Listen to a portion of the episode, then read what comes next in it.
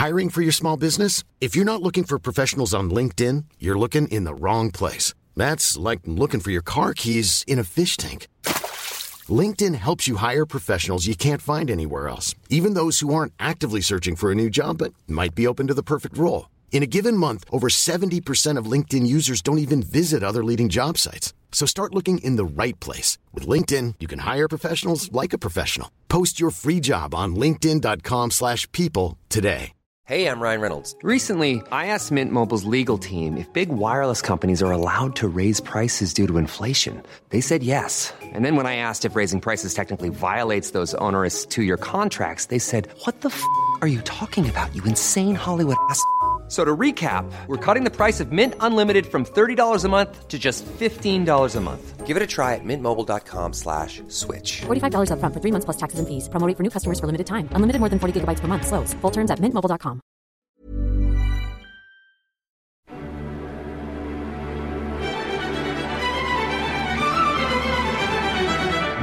Hace un par de semanas, Chat y yo fuimos a Kiruna, una población sueca que está situada al norte de Suecia, dentro del Círculo Polar Ártico. Para llegar optamos por el tren, un tren nocturno. Salimos el miércoles por la tarde desde la estación central de Estocolmo.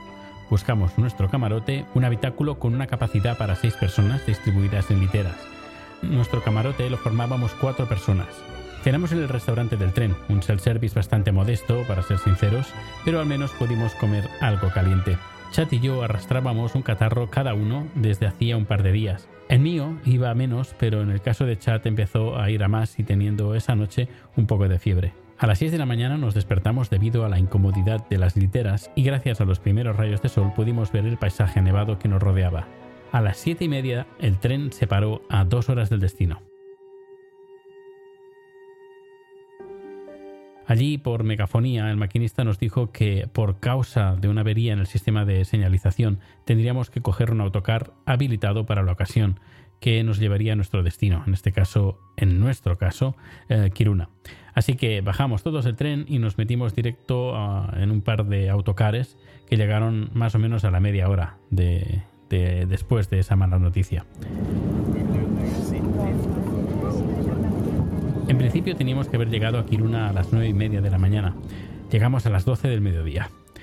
El transporte que nos iba a llevar al campamento estaba previsto para las 9 y media de la mañana, así que tuvimos que reorganizarnos y programar nuestro trayecto a las 2 de la tarde, hora donde también se iban a incorporar otros huéspedes. Durante esas dos horas aprovechamos para tomarnos un chocolate bien caliente, comer algo y conocer un poco más de la ciudad. Kiruna. Kiruna es la ciudad más septentrional de Suecia, situada en la provincia de Norrbotten. Tiene una población de 19.000 habitantes, 23.000 en todo el término municipal. El nombre de Kiruna viene del idioma sami, Giron, y significa perdiz nival, ave blanca nativa de las zonas norteñas. La pronunciación varía, los suecos no samis lo pronuncian Kiruna, en tanto que los samis pronuncian algo parecido a Giruna o Giron. Esta ave está presente en el escudo de la ciudad junto con el símbolo del hierro. El hierro simboliza la industria minera de vital importancia para la ciudad. Según vestigios arqueológicos, la zona de Kiruna estuvo deshabitada por lo menos 6.000 años. En 1696 se descubre acero en dos montículos, pero a causa de la mala meteorología se desestima la construcción de minas. No será hasta 1890 que se funda la empresa estatal LKAB, Lousavara Kirunavara Artiebolak, que se encargará de la explotación de las minas. No se empieza a construir la primera mina hasta 1898. Dos años más tarde se empieza a construir la población que a día de hoy conocemos como Kiruna. Kiruna alcanzó el rango de ciudad de Suecia en 1948 y una vez fue mencionada como la mayor ciudad del mundo por área, pero tras la reforma de los municipios de Suecia en la década de los 70, el término ciudad dejó de usarse. Hoy en día, Kiruna es el segundo mayor municipio del mundo en área de extensión, con 20.000 kilómetros tras Mount Isa en Queensland, Australia, con 42.904 kilómetros. Kiruna está situada entre dos montes, el Kirunavara y el Lousavara, junto con el lago Lousajärvi. Los dos montes eran excavaciones de magnetita. Actualmente, el monte Lousavara ha dejado de ser utilizado como mina y es una pista de esquí de cuatro bajadas. El monte Kirunavara, sigue siendo excavado. Es una de las minas más profundas del mundo, llega a los 1600 metros de profundidad. A causa de esta mina, el pueblo de Kiruna está cediendo bajo su base, por lo que hay un plan de trasladar la población 3 kilómetros, al lugar que ocupa hoy el lago Losajärvi. La montaña Kebnekaise, en el municipio, es la montaña más alta de Suecia, con 2.117 metros de altitud. Hay más de 6.000 lagos en el municipio, siendo el lago Torneträsk el mayor de todos.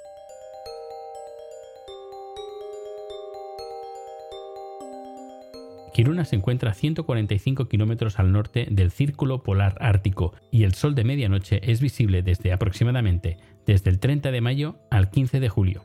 Las noches polares son un par de semanas más cortas, durando desde el 13 de diciembre hasta el 5 de enero. La extracción del mineral de hierro es la industria clave del área, siendo la ciudad muy dependiente de la compañía minera LKAB. Importantes cantidades de mineral fueron extraídas y enviadas por ferrocarril a la costa este y de allí a Alemania para apoyar la industria de guerra nazi. Un día dedicaré un número especial en Haciendo el Sueco sobre el acero sueco en la Segunda Guerra Mundial. En los años 1960 se llevó a cabo un gran programa de modernización que las convirtió en una de las minas más avanzadas del mundo. Hoy en día, gran parte de la producción de hierro se exporta principalmente a China desde los puertos situados en Noruega. En 2004 se decidió trasladar el centro de la ciudad por problemas geológicos de subsistencia, es decir, la ciudad se estaba hundiendo, aunque finalmente será movida toda la ciudad. El traslado se está llevando a cabo desde 2014. El 80% de la población de Kiruna vive de la minería, es por eso que se está intentando reducir esta dependencia promoviendo actividades como por ejemplo la ciencia, investigación y desarrollo y centradas en el espacio.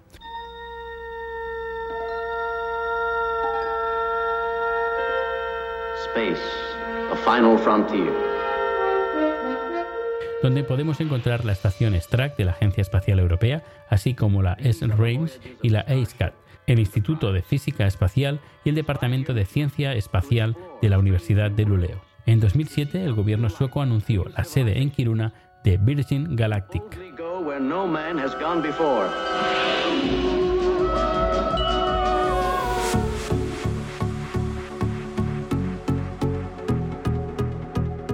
Una de las industrias que Kiruna está potenciando es el turismo, industria la cual disfrutamos cuatro fantásticos días. Estuvimos esperando el transporte que nos llevaría al campamento en la oficina de turismo de Kiruna.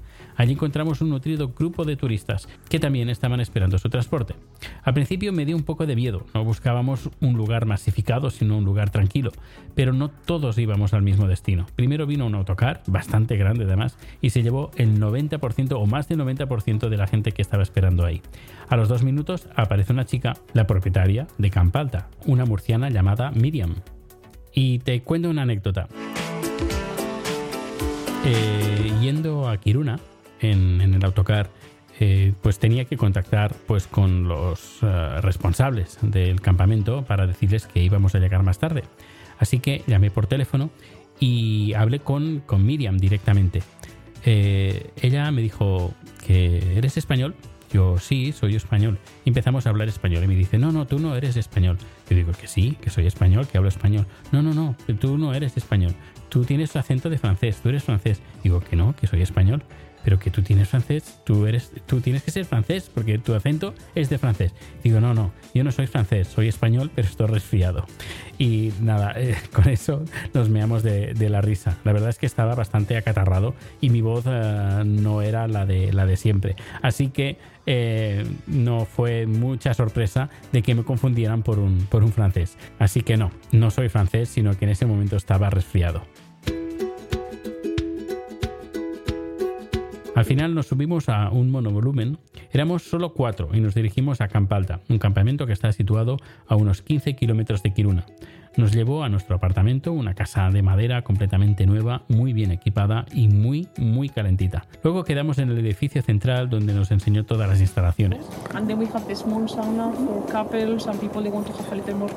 Podemos encontrar cabañas para dos personas, para tres personas, para cinco personas, incluso para más. También había dos cabañas con chimeneas para estar con amigos o con otros huéspedes. También dos saunas, una es mediana, pero la otra es bastante grande y está situada en medio del lago, que luego descubriremos qué es esto de una, de una sauna en medio de un lago. Luego también tiene dos cabañas con chimeneas para estar con amigos o con otros huéspedes y todo en medio de la naturaleza.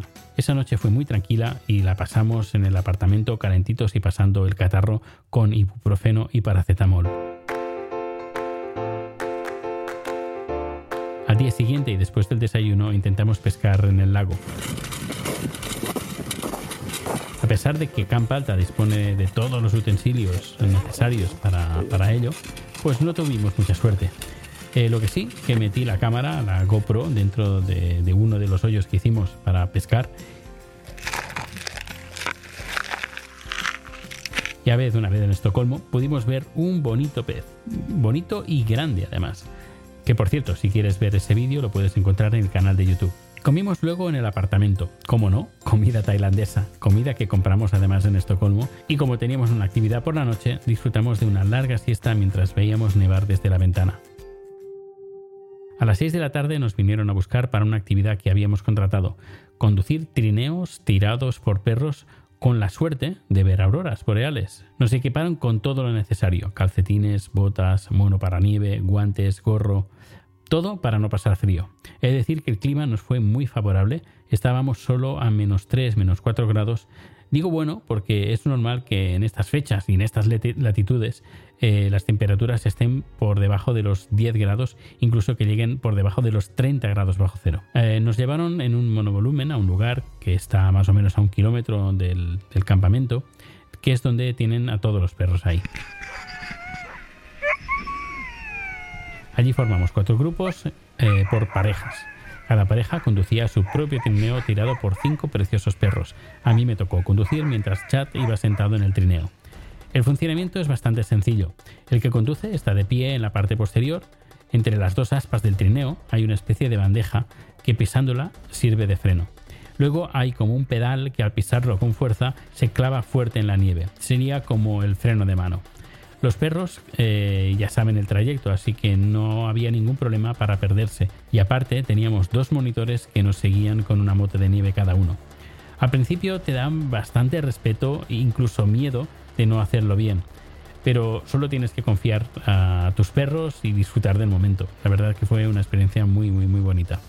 Durante ese trayecto no tuvimos suerte de ver auroras boreales. Después de un rato de ir en trineo por varios lagos y bosques, llegamos al campamento donde nos tenían preparado una sopa de setas que estaba buenísima. Eh, además, mientras recuperábamos fuerzas, eh, salí un poco para ver si teníamos suerte y ver auroras, aunque fuera al último momento. Y sí, la verdad es que sí. En el horizonte, por encima del bosque, se deslumbraba una especie como de humo que parecía salir de los árboles. Una luz verde bastante tenue pero que con el paso de los minutos se iba haciendo más, más y más intensa.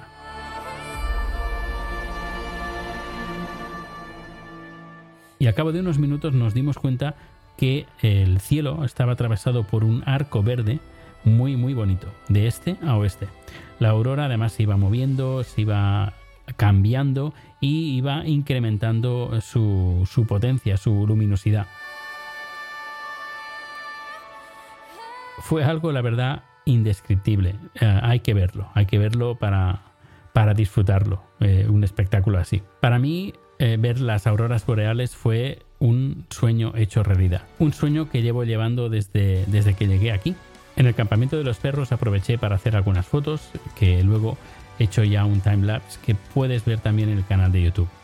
He de decir que los chicos que llevan el negocio de los perros son gente muy, muy, muy simpática, muy atentos, me, dejaron su trípode para que pudiera hacer las fotos en mejores condiciones. Es una experiencia muy, muy, muy recomendable.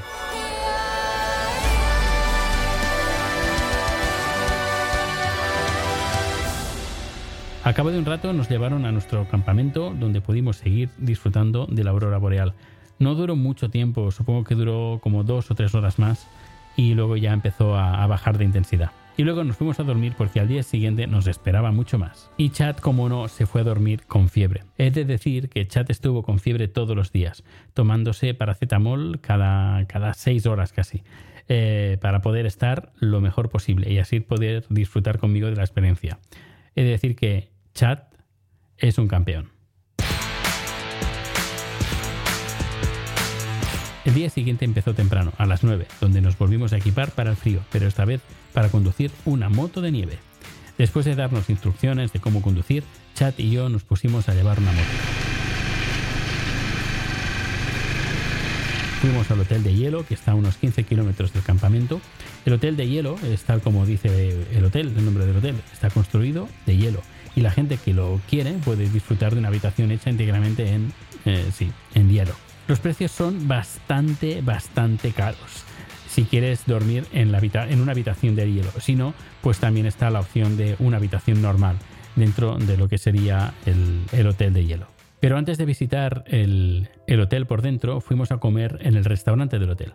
Además es recomendable porque por más o menos 160 coronas tienes un buffet libre donde puedes comer reno también, comer eh, comida típica de, la zona. En cambio, si vas, por ejemplo, a un puesto que está cerquita, que venden comida, eh, te gastarás 120 coronas pero solo vas a optar por un plato. Luego, si le sumas la bebida, el café y todo, pues al, final te sale más caro. Sí que es recomendable más el comer en el, buffet del restaurante del hotel.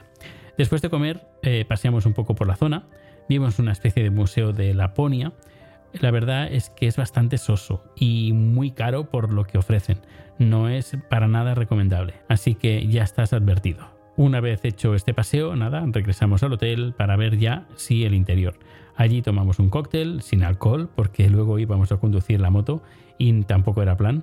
Eh, vimos varias habitaciones que tienen diseñadas por interioristas de renombre y que se están abiertas, se pueden ver, se pueden fotografiar. También está en el vídeo en el canal de YouTube. Y sí, la verdad es que es interesante ver lo que se puede hacer con el hielo. A las 3 de la tarde quedamos todos junto al, hotel de hielo para coger las motos e ir al campamento. Conducir la moto de nieve fue, la verdad, una experiencia bastante divertida. Eh, algunos consejos. Una, uno, no te pongas al final de la cola. Nosotros, nosotros íbamos al final por el miedo de que, bueno, tampoco correremos mucho. Eh, pero lo que pasa es que como si estás al final, te comes el, trayecto, el track, el caminito que hacen a lo mejor las 10 o 15 motos que tienes delante. Eso hace que, por ejemplo, eh, sea un poquito más inestable la moto, pero igualmente es, estable, es estable. Parece que no, parece que cuando estás montado todo se mueve eh, de una forma bastante loca, pero no, es bastante, puedes ir bastante tranquilo.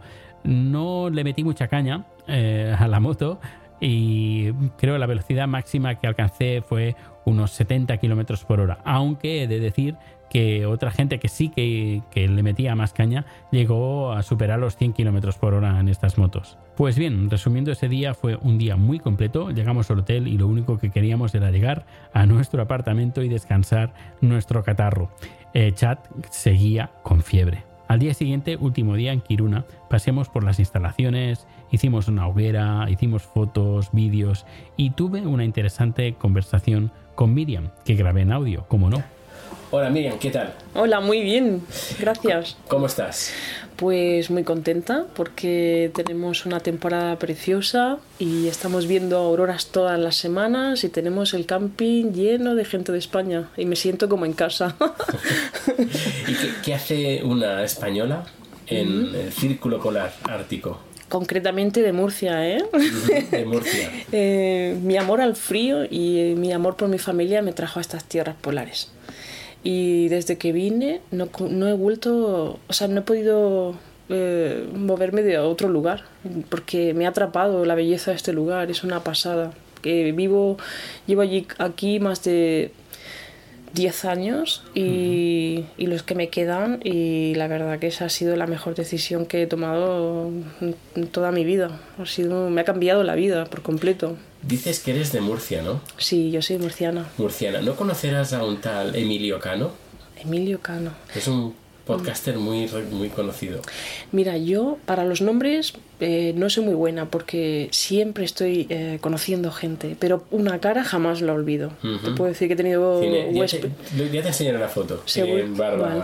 Sí, yo mm, por caras, porque siempre he, tenido- siempre he trabajado eh, en lugares donde han habido mucho movimiento de gente, o en una universidad, o siempre he estado con mucha afluencia de gente, entonces me cuesta trabajo acordarme. No, pero es gracioso que una murciana. Mm, le gusta el este, frío, ¿verdad? Le gusta el frío, sí, sí. Sí, de hecho ha sido desde que, bueno, incluso esto ha sido toda la vida, porque mis amigos, muchos de ellos me llamaban glacial o polar, porque siempre tenía el frosting ahí en Murcia, todo el aire acondicionado desde abril ya a tope, y yo siempre supe que quería eh, vivir en un lugar eh, polar. Esto no fue, no, no fue nada pre, o sea, planeado o premeditado, fue algo que surgió por un impulso pues no estaba haciendo un viaje no por Escandinavia, mi último punto era viajar aquí a, a- a Kiruna. Bueno, Kiruna eh, no, la tundra de Kiruna. La tundra. Porque yo, Kiruna es un municipio minero y a mí lo que me gusta es vivir eh, en el bosque, en la- a las afueras. A 15 kilómetros de Kiruna estamos ahora mismo, tenemos campa alta. Y ya te digo, y cuando llegué, la primera vez que vine a este paisaje, eh, de hecho mis amigos, estaba yo haciendo un tour de, de perros con los trineos y fue, fue una cosa inmediata, o sea, ¿sabes cuando sientes que te has enamorado por completo? ¿Sabes cuando sientes que perteneces a un lugar?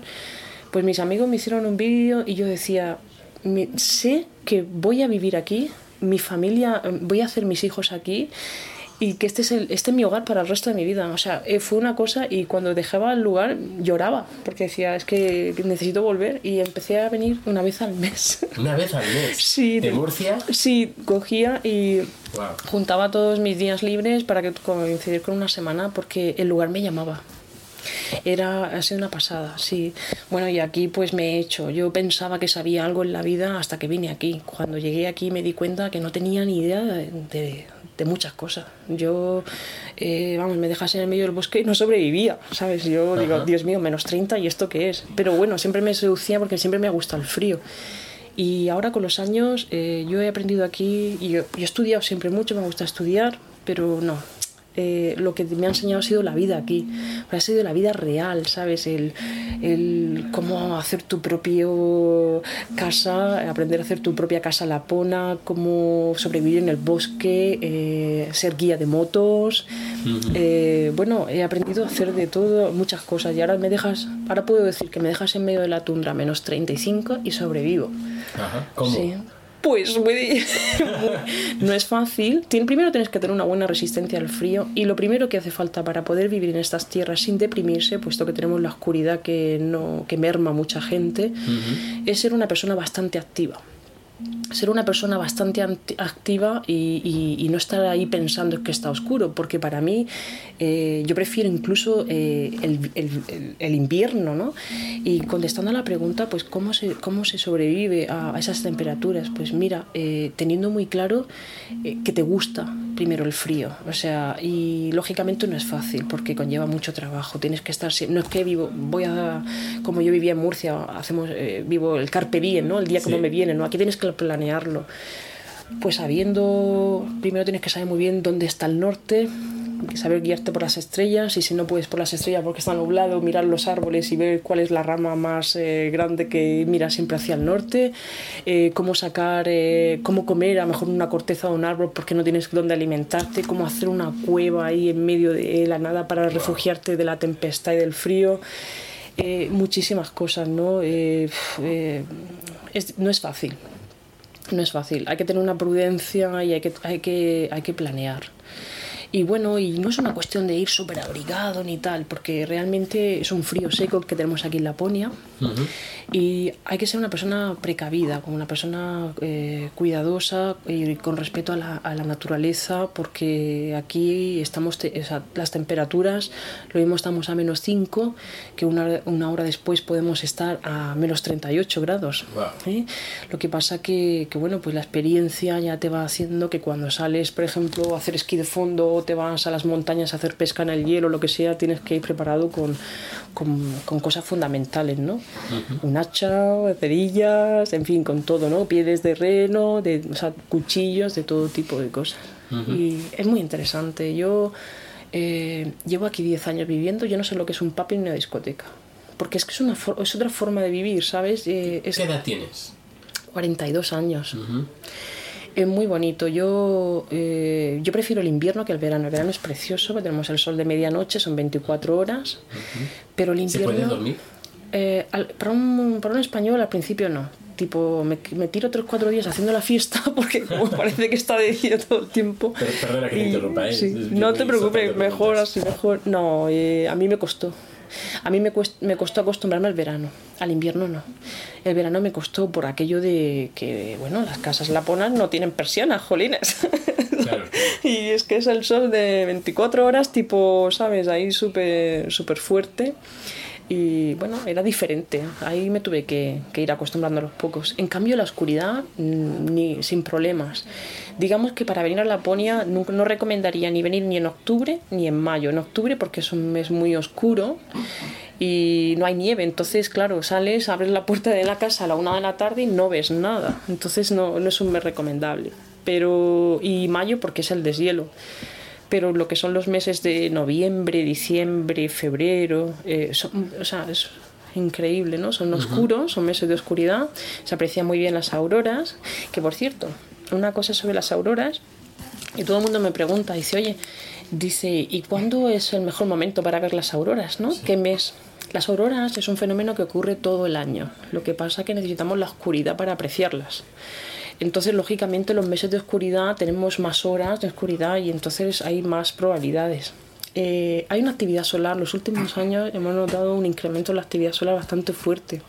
Normalmente eh, la actividad solar es cíclica, es cada 12 años, va de menos a más. Pero los últimos 3-4 años eh, podemos decir que estamos teniendo una media de todas las semanas las vemos. Incluso lo- en los últimos dos años, incluso dos o tres veces. Tampoco hay que irse a un sitio especial ni a un, un tope de una montaña o esto de Avisco, vamos a Avisco tal. Sí, Avisco está bien porque es un lugar muy bonito para ver las auroras, la posición de las montañas hacen que la mayor parte del tiempo sea despejado, pero es- desde aquí también se están viendo muy bien. Y eso es muy bonito porque la gente que viene a visitarnos a nuestro modesto camping familiar, eh, pues las está viendo y eso pues es una ilusión, es una ilusión. Ayer las vimos y fue Sí. espectacular. Sí, Hey, I'm Ryan Reynolds. At Mint Mobile, we like to do the opposite of what Big Wireless does. They charge you a lot, we charge you a little. So naturally, when they announced they'd be raising their prices due to inflation, we decided to deflate our prices due to not hating you. That's right. We're cutting the price of Mint Unlimited from $30 a month to just $15 a month. Give it a try at mintmobile.com slash switch. $45 upfront for three months plus taxes and fees. Promo for new customers for limited time. Unlimited more than 40 gigabytes per month. Slows. Full terms at mintmobile.com. I'm Sandra, and I'm just the professional your small business was looking for. But you didn't hire me because you didn't use LinkedIn jobs. LinkedIn has professionals you can't find anywhere else, including those who aren't actively looking for a new job but might be open to the perfect role, like me. In a given month, over 70% of LinkedIn users don't visit other leading job sites. So if you're not looking on LinkedIn, you'll miss out on great candidates like Sandra. Start hiring professionals like a professional. Post your free job on linkedin.com/people slash people today. Y es lo que decía, ayer las predicciones no eran muy favorables. Eh, lo que pasa, y entonces claro, cuando están mirando que la gente está haciendo los planes de viaje para venir aquí, y dice, bueno, es que estamos mirando las temperaturas, digo, no, perdonad, las temperaturas que miráis son siempre de Kiruna, aquí estamos en el bosque, aquí solo son, suelen ser 10 grados menos, esto es, hay un cambio. Y cuando dicen es que no, la previsión es eh, el kipi son 3, ¿no? que es el kipi es la forma de la medida de la aurora. Eh, mira, yo eh, después de, o sea, ayer fue un día que era como una representación internacional de la- del tiempo en Laponia, porque teníamos por franjas horarias soleado, neblado, nublado, eh, eh, heavies, no, ¿sabes? Sí, sí, tipo- porque nevó también ayer. Sí, era increíble. Una nevada. Sí. Y yo me acuerdo que los huéspedes que llegaron, que hicieron el check-in en ese momento, decían, "Puf, Aurora nada, ¿verdad? Digo, escuchadme, que no, en serio, digo, eh, no os preocupéis, que seguro que se despeja el cielo. Pero ¿cómo se va a despejar el cielo si mira la que está cayendo? Digo, que no pasa nada, esto es bueno, es mejor para los tracks, que ya verás cómo lo vais a ver. Yo tengo normalmente tenemos cinco o seis programas ¿no? donde los eh, donde los hacemos la media e intentamos decir pues sobre esta hora y tal y cual y oye la verdad que no fallé ahí no fallé y decía bueno pues mismo que porque mucha gente dice ah pues yo quiero cancelar el tour porque no creo que vaya a ver la aurora eso es un error porque muchas veces pasan cuatro horas y se ha despejado el cielo, está lleno de estrellas. O de repente estamos a menos 5 y, de y una hora después menos 35. Yo he visto aquí todo tipo de fenómenos eh, que vamos, que tienes que estar siempre preparado, ¿sabes? Que no te pille el- las, las condiciones climáticas sorprendido. Tanto si vienes a Kiruna como si vas a Visco, estás haciendo el Kungsleden, eh, las temperaturas son muy invariables dependiendo de la mañana, de los horarios de la mañana o de la noche y puede haber cambios bastante bruscos. Ujú. Así que eh, estás dirigiendo Camp Alta. Cuéntanos, ¿qué, qué es Camp Alta? ¿Qué podemos encontrar? Eh, mucho cariño, eso es lo primero, porque Campo Alta eh, fue el sueño de mi, o sea, mi marido y mío, y lo, lo hicimos, fue como nuestra creación, ¿sabes? Fue como eh, para nosotros este lugar, que es la aldea de Alta Yarbi en Kiruna, 15 kilómetros de Kiruna, nosotros le llamamos nuestro, nuestro pequeño paraíso, ¿no? Porque es- estamos situados alrededor de un lago y bueno, y, y la posición en la que está, pues es, es un lugar para desconectar del pulso de la ciudad, descontaminación de coches, de, no sé, me parece un lugar para refrescar el alma y, y a nivel físico también es un lugar para desconectar y descansar. Y también puede ser un lugar de actividades. Yo pienso que eh, tiene un poco de todo, ¿no? Depende de lo que tú quieras realmente hacer. Esto empezó, pues eso, empezamos a hacer cabañitas y hacer motos de nieve y actividades con los perros estrellados por trineo y esquí de fondo y pesca en el hielo y bueno, pues la gente le gusta venir aquí porque hay un trato personalizado, que esto es una cosa que no queremos jamás perder porque creo que la gente cuando viaja agradece mucho que porque a mí mucha gente me dice oye por qué no pones un booking eh, o sea para que te reserven online no así con digo es que hay veces que es- entonces pierdes ese contacto no de poder sugerir o pues mira si vienes con los niños yo te recomiendo que eso se perdería, ¿no? Y bueno, tenemos ahora mismo una capacidad mejor para 120 personas, que no está mal, pero ya, ya está, ahí nos plantamos porque queremos guardar un sentimiento del bosque. Y como las cabañas están repartidas a lo largo del, del lago, no se ve ahí una aglomeración, con lo cual los huéspedes se sienten que pueden tener dos vertientes, pueden estar eh, en privacidad si quieren o pueden encontrarse con gente, puesto que tenemos eh, un sitio de hogueras para estar en pareja o una para, para- para- o sea, un lugar de hogueras, la tipi tent para hacer fuegos y barbacoa si quieres encontrar con gente. Ahora, ahora que dices la, la hoguera para Ah. parejas, mira, estaría, no estaría mal. Eh, Mm. hay, hay una al lado de la sauna pequeña, ¿no? Ya. ¿Se puede reservar? o- Eso no hace, no hace falta, lo único que se reserva con anterioridad es la sauna pequeña, La sauna pequeña. pero el resto de los, de los lugares que tenemos de hogueras y todo eso es común para todo el mundo Ajá. y sí, pero la sauna, la, la tenemos la, la hoguera pequeña que, que está muy bien, o sea, es Sí, muy pues acogedora. luego iremos, Chad y yo, a, Ah. a la hoguera pequeña. Yeah. Y luego aquí tenemos también una sauna flotante porque Sí, es, es espectacular. Es que es genial. Lo que pasa que nosotros cuando, la, cuando recogemos a nuestros huéspedes le hacemos una introducción pues eh, del frío, de las cosas, de las actividades que pueden hacer, de cómo vestirse, de todo, ¿no? Y cómo hacer las saunas. Les explicamos porque eh, aquí solamente hay tres saunas flotantes en toda Kiruna Lapland y ya no dan permisos para más. Entonces, eh, a mí me da mucha pena porque las saunas de madera son las mejores. A mí las eléctricas nunca me han gustado. A mí eso de oler a, a leña me parece una cosa maravillosa. Y sales y tienes el lugar de hoguera y miras ahí todas las estrellas y te sientas sobre las pieles de reno, hacer tu, o, puedes incluso hacer un- una, una barbacoa mientras que estás preparando el otro la sauna y todo lo que es parafernaria, ¿no? Pero me da una pena cuando veo gente que utiliza una sauna flotante con posibilidad, porque claro, mm, voy a explicar lo que es una sauna flotante. Está en el lago, ¿no? Y desde dentro de la sauna hay una compuerta donde hay un agujero eh, protegido para que la gente que hace botelleros no tenga ningún tipo de posible accidente, que se bañan en el lago. Entonces mezclan lo que es el frío con el calor. Y eso es genial. Lo que pasa que mucha gente la hace en plan turco. Y En plan eh, vapor. Sí, y eso no aquí en Laponia nosotros nos gustan hacer las saunas muy calientes, tipo 80. 80 y 100, échale leña ahí a muerte, 80 y 100 grados, porque así la gente, ¿sabes? Por supuesto no puedes tener ni, a- ni problemas de asma, ni, as- ni de corazón, ni circulatorios, no es recomendable, por supuesto que no. Pero si no, eh, las zonas muy, muy, muy calientes. Y luego lo mezclas con el frío. Te pegas ahí un chapuzón en el lago que te quedas ahí, guau, porque claro, si no haces la sauna tan caliente no te apetece bañarte en el lago. Claro. No te llama la llama, pero si estás ahí ardiendo, Ardiendo. joder, yo me meto ahí dentro, pero Sí, sí. te da tiempo hasta hacerte una selfie, ¿sabes? Y la sensación entre frío y calor, tu cuerpo va a sufrir un cambio brusco de 80 grados entre frío y calor. Y eso es lo que hace el sentimiento el sentimiento de desconexión. El cuerpo, eh, o sea, es una manera de limpiarte el cuerpo y el alma, es una pasada. Y, y bueno, bueno, aquí tenemos a Craig. Hola, Sí. Craig. El responsable, El de, los responsable de los huskies. De los huskies. Que habla un poquito de español. Mi español es perfectamente. ¿Qué, qué dice? Soy escocés. Yo. Yo. y bueno, pues la verdad que somos un equipo majísimo, es, es una empresa familiar y todos somos compañeros familia, o sea, en plan familiar, ¿sabes? Es como la casa, todo el mundo estamos aquí, ahora nos juntamos todos, comentamos cómo han ido las actividades del día.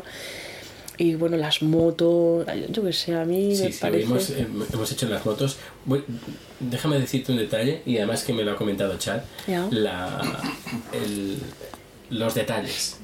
El que haya venido el- uno de los monitores a ponerme bien las gafas. Lucas. sin- so- el detalle de ponerme de todo, ¿eh? pero aparte Ya. también las gafas, eso di- dice mucho de- del servicio Sí. Mm. al detalle, de que el cliente esté contento. Sí, una de las cosas que, que para mi marido y para mí, mi marido se llama Leif, Eloy en español, es muy importante para nosotros es que las personas que, que- que formen parte de, esta empresa familiar sean unas amantes del frío naturaleza y que les guste el trato personal con la gente, que no es un tipo voy a trabajar, es una cosa de vamos a disfrutar. Vamos a disfrutar todos juntos. Eso es maravilloso, porque hay gente que viene aquí desde la otra parte del mundo porque es un sueño que tienen, ¿sabes? Y lo están compartiendo contigo. Y tú Los eres la- australianos que hace ¿Me entiendes? que Justo, que son sí. maravillosos los Sí. chavales. Y yo tengo unas experiencias, yo, te- yo he conocido a ge- gente aquí, de- he tenido la suerte, la gran fortuna de poder conocer gente del mundo entero. y, y te llevas... O sea, muchas veces es que se, te- se van, te dan un abrazo, te dicen, y, y entonces tú dices, vale, he trabajado mucho, pues, ¿sabes? Pero se te queda ese sentimiento de creo que lo, lo hemos hecho bien o sea eh, lo hemos hecho, hecho bien la gente se va muy contenta y eso vale mucho ¿sabes? eso vale Cuenta- mucho cuéntanos una, una anécdota que hayas vivido. Buah, tengo- Esas divertida o de. Sí, yo tengo un libro de anécdotas Me imagino. pues por ejemplo eh, una anécdota em, bueno a ver Que se eh, pueda contar, que claro. se pueda contar es que tengo de todo tipo las, las tengo de todos los grados muy ¿Cuál buenas. era de la chinita? La de la China, ¿no? Pues sí, teníamos una, un amigo murciano que, hola, bueno, él es Ferran, que está con nosotros también en el camping y ha venido a visitarnos una Sí, sí, semana. no, no hay ningún problema. Esto Sí. es- estamos en familia. Claro, es que es un Sí. camping de españoles. Claro, claro. Somos unos cuantos, ¿eh? Aquí. sí, qué pasada. pasada. Oh. Sí, sí. Pues la China que me decía Ferran, pues nada, que teníamos un amigo de Murcia que vino a visitarnos una temporada, bueno, se ha quedado a vivir aquí, ahora es cocinero del Hotel Scandic y Vale. está súper feliz, pero empezó con nosotros, ¿no? Y, y él no hablaba muy- mucho español, él hablaba pues su spanglish en plan murciano y tal, y vino un grupo de, de chinitas y él pues le explicaba, ¿no? Eh, cómo funciona. En el in-check-in explicamos cómo funciona el camping y tal. Pues está en la sauna, se hace así, no sé qué. Y claro, pues no sé cómo lo explicaría muy bien, pero el caso es que me vio al rato una china con un- una chinita que medía pues un metro y pico, ¿no? Y con un hacha pegando el hachazos a, los- a mi abedul, tan bonito de la esquina. Digo, digo, cosina, ¿qué vas a hacer? ¿Qué estás haciendo? Dice, voy a hacer una sauna. Digo, ¿en serio? Pero no me cortes el árbol, por favor, que tenemos ahí todo el año, eh, la, la- La- sí. toda la leña cortada ahí y tal, qué risa. Y yo, claro, te veías ahí un pedazo de abedul de dos metros y la china pegando hachazos, ¿no? La gente se siente tan libre, tan libre. Luego se lo contaré a Chad porque tiene, tiene, tiene, tiene Oh, que cosa fue cosa. buenísimo, fue buenísimo. Oye, bueno. Y me acuerdo una vez que, Bueno, si es que tengo, tenemos tantas que más os puedo contar. Bueno, tenemos historias miles cuando la gente, los españoles o murcianos, sobre todo, eh, amigos míos, van al supermercado a comprar. ¿Eh? Yo ahí, eso es una, eso es como ir a China y comprar ahí también, porque no se enteran muy bien de lo que están comprando. Luego tenemos aquí una anécdota y unas buenas risas. No sé, hay, hay muchas anécdotas. Uf, no sé, por ejemplo, nuestro amigo Saúl. Oh, sí.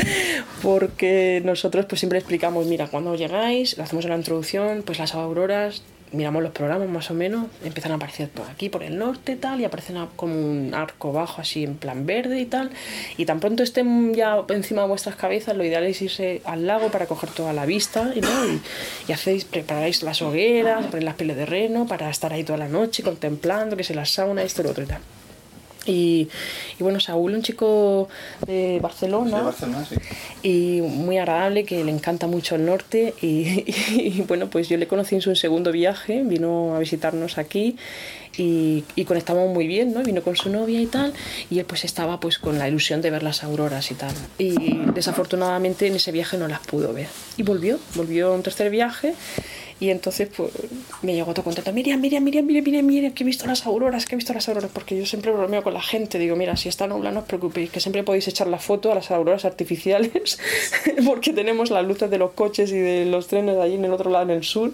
Y hacen unas luces tan bonitas que parecen auroras. Y bueno, pues Saúl le echó fotos al sur, ¿no? Y le salió unas fotos increíbles. Y dice, mira, Miri, Miri. Y digo, jolín, te tengo que decir la verdad, porque no podía. mm, Claro. Tenía que ser sincera. Digo, no, Saúl, ese es el sur, esas son las luces de tal. Pero bueno, tuvo una foto muy bonita. Al final, bueno, volvió de nuevo. Y ya todo, no, pero ya no, nosotros estábamos completos y no lo pude recibir, pero tengo que preguntarle. Pero bueno, yo o he visto a lo mejor chinas eh, corriendo de un lado a otro. Digo, ¿qué hacéis con la cámara? Digo, ¿qué estáis haciendo? La Aulola, la Aulola, la Aulola. Digo, pero la Aulola dice, sí, sí. Digo, que son los coches que están pasando por la carretera que reflejan sobre los árboles por el norte y las ves corriendo de un lado a otro haciendo fotos. Ah, pero bueno. y también hemos visto las fotos y los vídeos más bonitos. Eh, no sé si los conocisteis, que estaba aquí un chico, eh, vino un chico solo que había estado en Tronso antes de venir y había hecho un vídeo de las auroras en Tronso y aquí también hizo unas fotos maravillosas, pero profesionales, ponía un amateur fotógrafo increíbles. Y luego tuvimos también eh, un, un señor de, de, de- yo te diré, de Salamanca. Eh, no, perdón, es navarro, pero me parece que vive en Salamanca ahora, y él es fotógrafo profesional de Islandia y bueno, y fotógrafo en general que vende las fotos a revistas y tal. Y estuvo visitándonos, que venía de Islandia a hacer su reportaje y estuvo echando unas fotos aquí increíbles. Y dices tú, Dios mío, eh, conoces gente que dices tú, ¿cómo pueden captar la belleza del lugar, no? Porque está- eh, hizo una foto aquí en Camp Alta donde se veía el la luna con la aurora, o sea, con las luz, con todo reflejado con la nieve, muy bonito. No sé, al final conoce gente increíble, yo sé, es una maravilla. Es- Pues. Ferran, su mujer. Es un lujo, es un lujo. No, aquí de encontrar gente de todo Oh, tipo. sí. Una. Y bueno, y como decía, es un, es, es un camping muy, muy familiar, ¿no? Y, y no queremos ser la típica compañía turística en medio del bosque tampoco. Y creo que la gente en general está contenta. Hombre, siempre intentamos mejorar todos los años un poco más, pero bueno, en- esta es la esencia de, de lo que estamos haciendo aquí. Eh, yo la verdad cuando estuve mirando eh, las diferentes lugares para venir, no sé, me llamó mucho Campalta. Supongo que Alta me llamó. Digo, "Uy, Alta, dije, pues ahí, ahí me voy. Y ahí, Sí. aquí estamos. El Y nombre. muy bien. Gracias. Muy, muy, muy bien. Sí, hombre, yo, yo pienso que eso se, se nota y también notas en la gente que trabaja, si lo están haciendo porque tal o si lo están haciendo como tú dices, como Lucas. Lucas es una persona muy entregada, muy, muy amable. Dani también. Dani son, son gente muy, muy correcta trabajando y la verdad que es un equipo. con, eh, Craig, Los perros, el- uno de los Josh colaboradores- y de los Peter. sí, estaba haciendo fotos. eh, me dice, mira que tenemos un trípode, si quieres te lo dejo porque me, me lo dejé. claro. Te dejo el trípode. Y me dejó el trípode, ningún problema. Claro, es que una de las cosas que me cautivó este lugar es que aquí se puede confiar en el ser humano todavía. Yo una de las cosas que, que, que siempre me muestra que tienes que estar observando, tal, no, aquí no, esa despreocupación te la quitas, ¿sabes? No tienes que estar ahí pensando, es como si te sientes libre, ¿sabes? Es, es una cosa, pues el ser humano es muy muy puro aquí en esta zona. No sé si es porque somos muy pocos y nos tenemos que apoyar los unos a los otros y me parece algo muy bonito. Sí. A mí es un Pues, contraste con sí, sí, Murcia. claro. Pero yo le hago los paparajotes a los murcianos, ¿eh? que yo tengo mis hojas de limonero mi congelador. Ah, yo soy murciana, ¿eh? cuidado, que yo, yo soy murciana, vikingada, que me ha culturado, pero yo soy también de mi tierra. Pues nada. De hecho, yo llevo una semana aquí y ya me gustaría quedarme. Es que, Solamente por lo bien que se está, lo a gusto, lo, que se desconecta lo relajado, mucho. Mm. el paisaje, Oh. cómo respiras, el agua tan El buena que agua tenéis es ahí. maravilloso, es El agua, pasada. Mm. no he bebido agua tan buena como la que estoy bebiendo aquí. Y el, el, el esto, ¿no? De tomar una saunita, tan... Es que me, no Sí, sí, parece que no. que- Yo, yo creo que si, si os conectáis a la web de TripAdvisor, que es la, puede que de las más importantes a nivel internacional, donde la gente realmente dice lo que opina de los Sí. sitios, Oh. es increíble ver que casi todo el mundo pone cinco estrellas y todo el mundo explica Sí, sí, más o sí. menos lo mismo. O sea, Sí, sí. venimos a un sitio. Antes de mirar, de, de Sí. venir, miré también en TripAdvisor. No, no, yo lo miré también ahí, me- venir, sí, sí. ahí me voy directo, porque es que eran todas críticas Estamos muy contentos por eso, sí. Bueno, era espectacular, diga, ahí me voy. Estamos muy contentos porque es una empresa familiar que no tenemos un marketing así muy grande y el marketing que tenemos es el boca a boca, que creo que es el que realmente eh, es re- el real, ¿sabes? El boca a boca y el TripAdvisor y bueno, pues eh, el trabajo que, que realizamos a diario y que se, vamos sembrando, ¿no? Y que la gente pues se siente a lo mejor, eh, no sé, con más eh, cercana, ¿no? Más cercana, ¿no? Es tipo, Sí. voy, no, sino que, no sé, saben que cualquier cosa que estamos aquí, vivimos aquí en el camping y bueno, pues bien, yo creo que, que Fíjate bien. que Saúl Sí. me dijo, ¿quieres ir a ver auroras boreales? Sí. Y yo me iba a Finlandia. O sea, realmente mi, Ah. mi viaje original fue para allá, ¿no? Para y él dijo, tú eres para ir a Kiruna, tú Qué eres bueno. para ir a Kampalta, ¿no? Y yo digo, ¿por qué? Y dice, bueno, la- lo primero, la persona, Miriam. No. Miriam es increíble, es una persona especial. Dice, no te vas a sentar como en casa, vas, vas a estar acogido, informado, todo lo que quieras, ¿no? Entonces, dice, y además vas a, vas a encontrar que el, el espectáculo de todo lo que vas a ver y lo que vas a vivir te va a gustar. Entonces, claro, en este caso, pues él me hizo cambiar mi viaje prácticamente. Digo, me lo decía tan convencido y tan, tan, tan interiorizado como diciendo, no, no, es que además es que no he ido una vez, he ido varias veces ya, o sea, Ah, Ya. había venido varias veces, Sí. me transmitía un... Es que tú tienes que ir allí. O sea, Sí. es que como, como, nos- como si... Cariño, es que Claro, es- Saúl es, es- madre es- mía. Entonces, sí. Pero claro, ahora yo me voy de aquí y me voy con la misma sensación. O sea, primero de no quererme ir, ¿no? Ya. Pues tengo vuelos pagados, me tengo que ir. Claro. ¿no? Pero me ha pasado me gustaría quedarme a rápido. trabajar y todo. O sea, dime, ¿qué puedo hacer? Miriam, dime, dime qué puedo hacer aquí porque yo me quiero quedar, ¿no? Y, y bueno, y a partir de aquí, pues obviamente cuando yo llegue a Barcelona, pues, Mm. Pues en mi círculo de amistades, de amigos, de, de la gente que del trabajo y de muchos sitios, Mm. cuando hable de mi espectacular viaje que vi mi aurora boreal dos veces en una semana, pues Oh. Y las fotos que tienes, ¿no? Por lo, lo que Claro, estás comentando, y tengo las por, por auroras en mi horarios, ¿no? ahí. Cómo cambiaba toda la... es una pasada, o sea, Cómo cambiaba la, es increíble. la, la, la- no, la que es la climatología, ¿no? Y, No, no, además, es que te- tengo, tengo las, las fotografías, para que os fijéis, es, es un ejemplo muy rápido y muy claro de... eh, ahora os lo enseño. soleado, nublado, ¿Cómo? nevando, Aquí lo tengo aquí, perdón, ¿eh? Sí, sí. Me siento a tu por lado. unas cuestiones de, de, de horas. En tres horas de diferencia, ¿cómo puedes llegar a ver? A ver si lo... No, no está, está más- un poco más adelante. Y ya verás que era después de lo del hotel de hielo. Mira, fíjate. ¿eh? Esto es a las 8 y 45 de la mañana. Ujú. Soleado, Tres horas después, sí, nevando. Aquí, sí, estábamos aquí, estaba nevando.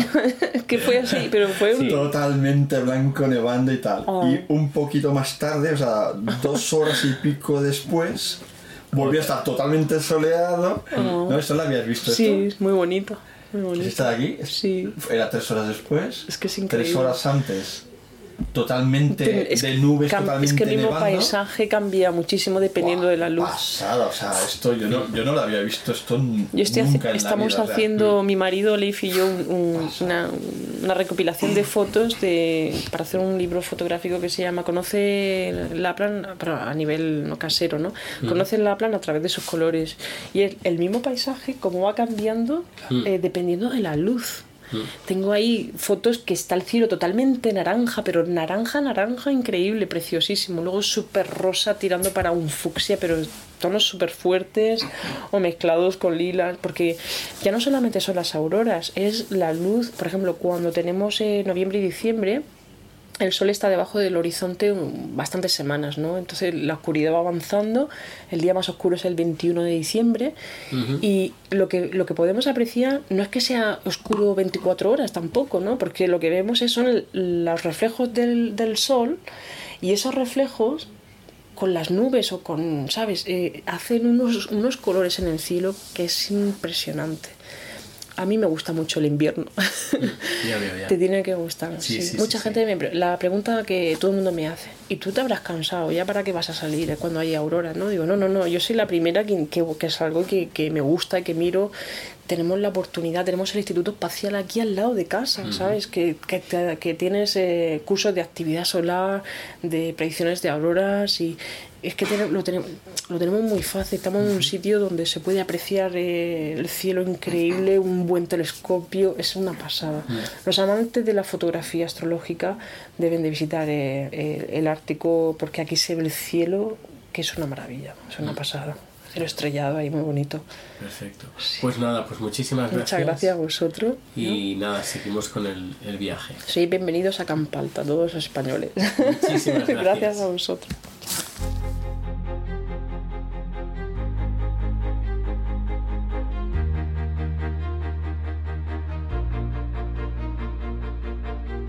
Ya por la tarde nos llevaron al aeropuerto y regresar así a Estocolmo. Pues bien, resumiendo este, este viaje a Kiruna con Chad, he de decir que debería de haberlo hecho antes. Pero por otra parte, estoy muy contento de haberlo hecho con Chad, eh, de haber disfrutado de estos días. He de decir que volveré y volveré al mismo sitio. Ah, es el lugar donde estuvimos, el campamento llamado Camp Alta, es muy recomendable. Además, eh, si estás escuchando este podcast, es que o hablas español o entiendes español. Y si no sabes sueco o no tienes un nivel de inglés para hacerte entender, yo creo que es un lugar ideal para ir. Eh, te vas a sentir como en casa, te vas a sentir muy, muy, muy, muy bien arropado y te van a cuidar de ti como, como el que más. Así que si te apetece hacer cosas que he hecho yo y que he tachado en mi lista de cosas que quería hacer, como es ver las auroras boreales, llevar un trineo tirado por perros y conducir una moto de nieve, pues no te puedes perder el venir aquí a Kiruna y disfrutar de la naturaleza y de todas las atracciones que, que ofrece, que no son pocas. Nos quedamos con una cosa pendiente, nos quedamos con el esquí, pero con la fiebre de chat lo, al final lo desestimamos. Pero bueno, no lo descartó pues volver y hacer más actividades.